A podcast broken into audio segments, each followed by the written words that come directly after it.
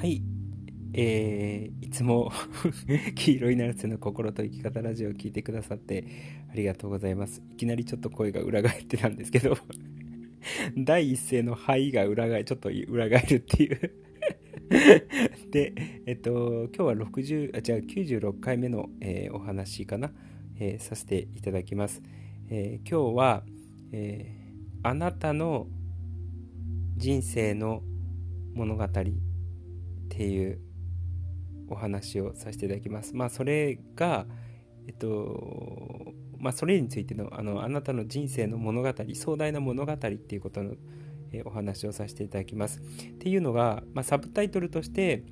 あのそんなちんけなものではなかったってことです。でどういうことかっていうとあのー、ちょっと前にね、え、最近こうみんながね、人生が巡り始めてきてますよっていう話を、えー、したと思うんですよ。2個ぐらい前かな、2個か3個ぐらい前のお話で、えー、それをしたと思うんですよね。で、あのー、これはなんで今まで気づかんかったんだろうなってちょっと思ったんですけど、その人生が巡るっていうのって、あのここ最近いろんな人を見てたりとか、えその巡りに巡っている人をやっぱ見てると、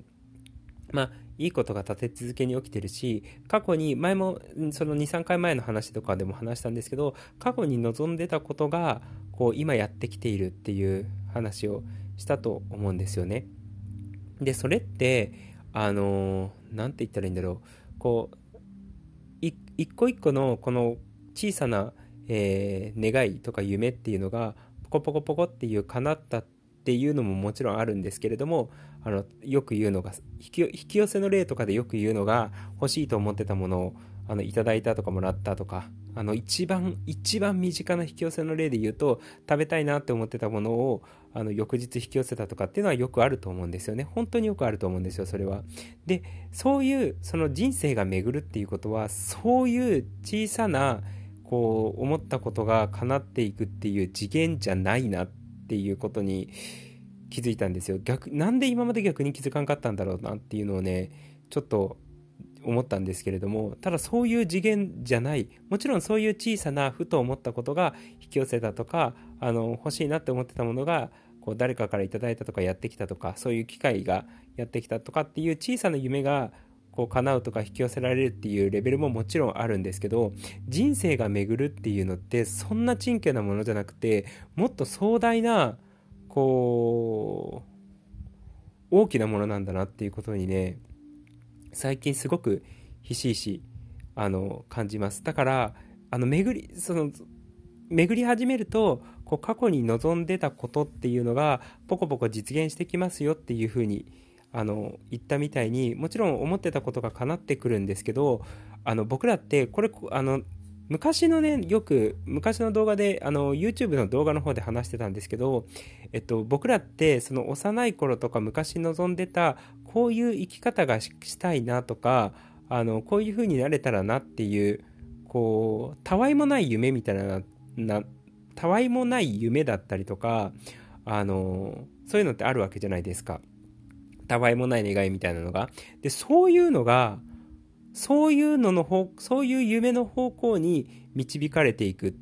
なんかね、駒が進んでいくっていうのが、こう、ある種人生の巡りなんだなっていうことなんですよ。だから、例えば今の、こう、小さな、こう、なんか、物を引き寄せるとか、望みを引き寄せるとかっていうレベルじゃなくて、あのー、例えばなんだろうな。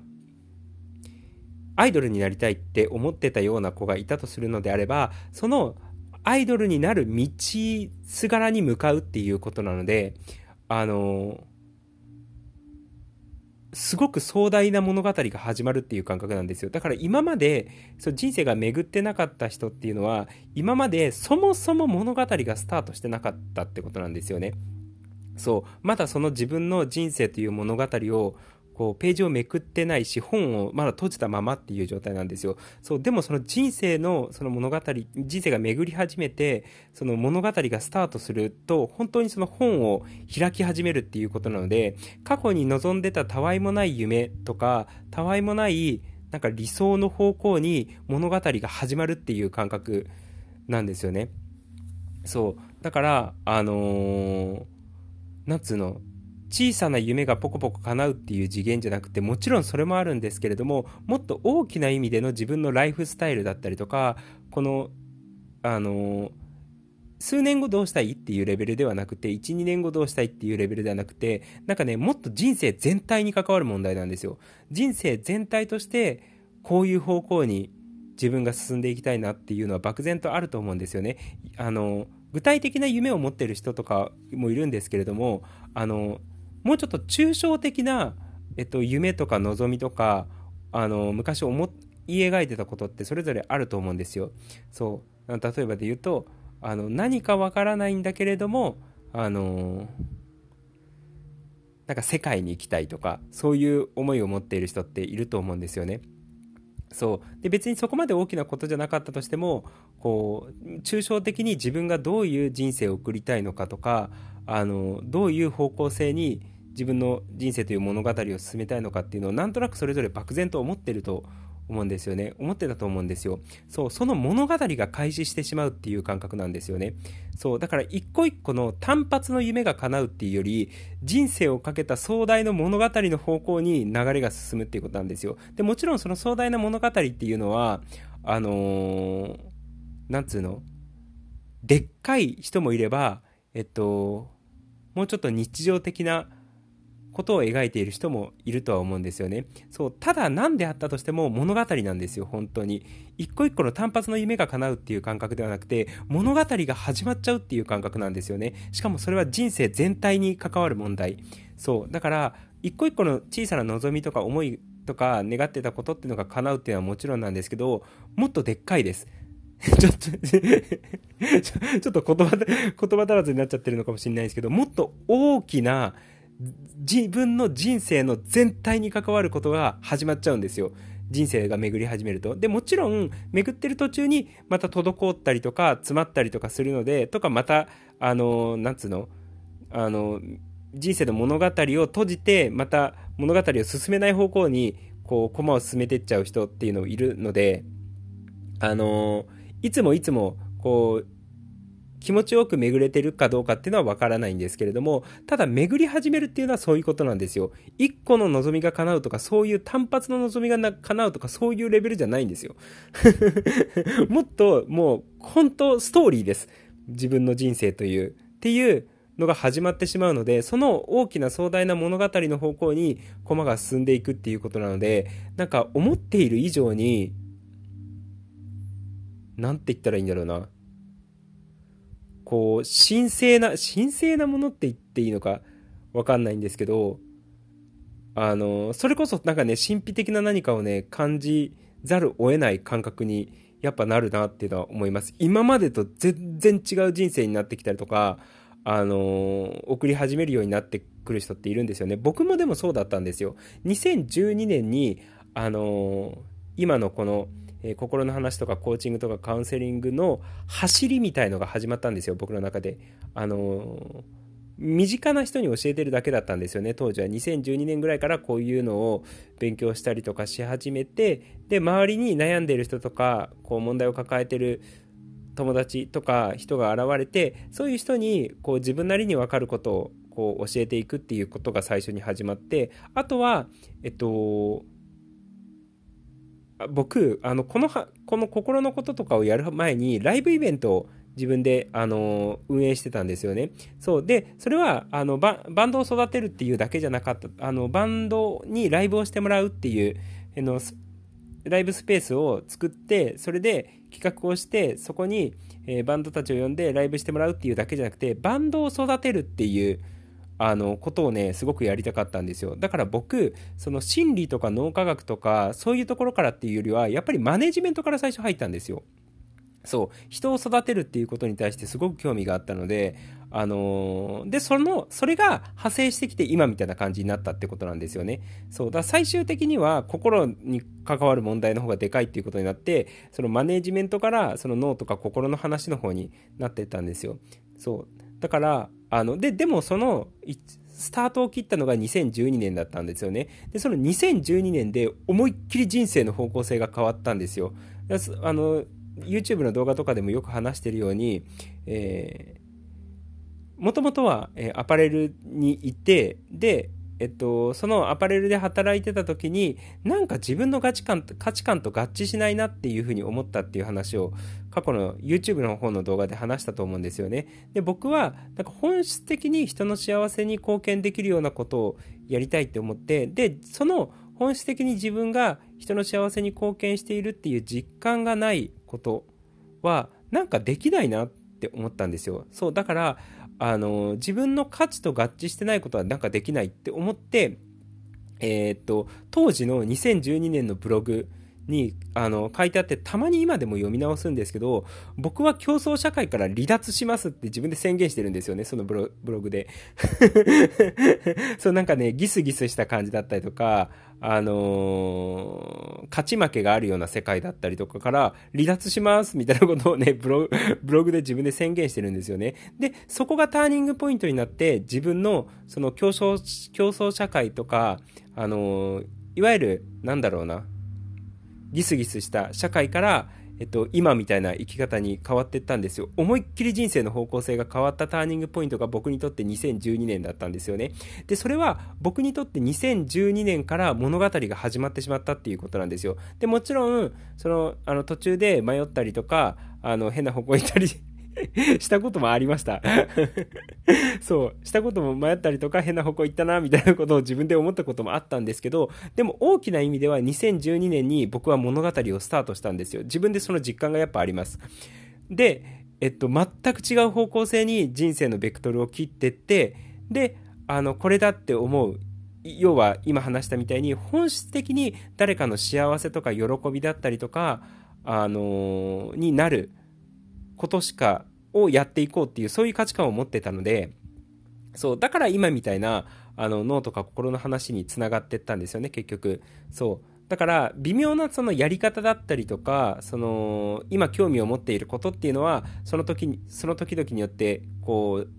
違ったりとかはするんですけど、大きな方向性は、やっぱり2012年で僕にとって、あの、そこが思いっきりのターニングポイントになったんですよ。で、そこがきっかけで、本当に人生の物語を僕は始めてったっていう感覚がすごくあったんですよね。そう。で、ここ最近にその人生を巡りはじ、その、巡ってって、いい調子になってってる人も似たような感覚になって、があるんですよ。そう。ただ単純に、その小さな夢が叶うっていうだけじゃなくて、もちろんそれもあるんですけど、単発、単発的な望みなんかこれ欲しいな、みたいな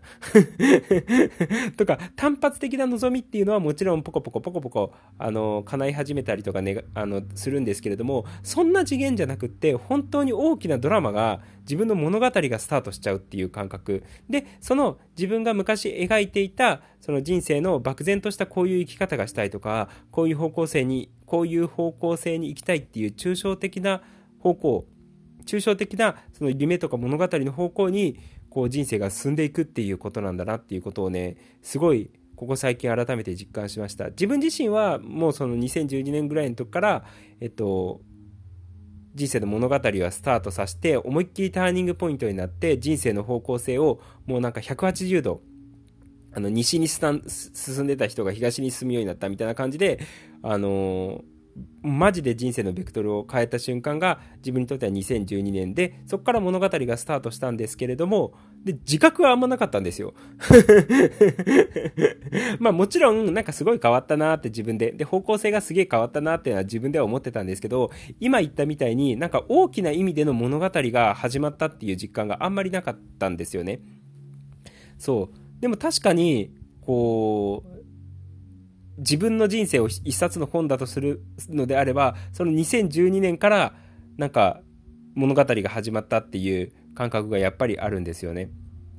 そう。だから人生が巡るっていうのは、まそういうことだなっていう。小さな望みが、単発の望みがポコポコ叶うっていうだけじゃなくって、大きな意味での自分のこう壮大な人生の物語っていうのが始まっていく。本を開いていくっていうことですよね。自分の。そう。で、あのー、抽象的な自分が望んでいた、あの、こういう生き方がしたいなとか、こういう人生を送りたいなっていう方向に駒が進んでいくっていうことです。そう、だから、あのー、本当にね、あのいつ前もよくそのアセンションのことだったりとか二極化のこととかでちょっと話してたんですけどそこって大きな差なんですよその僕僕の場合で言うと2012年にターニングポイントになったっていう話をしたわけじゃないですか。でその競争社会だったりとかギスギスした社会とあの自分の物語をスタートした社会ってまるで違うんですよ本当に。まるで別世界なんですよ。そう。だからあのー、まあ、だから二極化って言われるんだろうなっていうことを思います。要は、えっと、自分の物語を開始した人と、あの、まだそれを始まっ、始めてない世界にいる人っていうことなんだろうなっていうことをね、思います。だから、まあ、とりあえずちょっと抽象的な内容になっちゃったんですけれども、えー、人生が巡り出すっていうことに関しては、もう物語が始まってしまいますよっていうことです。ちょうどこの2020年に、去年、2020年に、なんか今まで普通の人だったのに一気にスピリチュアルに目覚めてもうそういう風に生きていこうっていうことを決意した人もあのいるんですよね。でその人はまあ明らかにもう見た感じにあのもの自分の物語始めちゃったよみたいな。自分の本を開き始めちゃったっていう感じなんですよね。そう。まるで本当あのじ今もうこれ聞いてる人は実感ある人はあると思います。まるで違う生き方になっていくのでまるで違う方向性に進むので。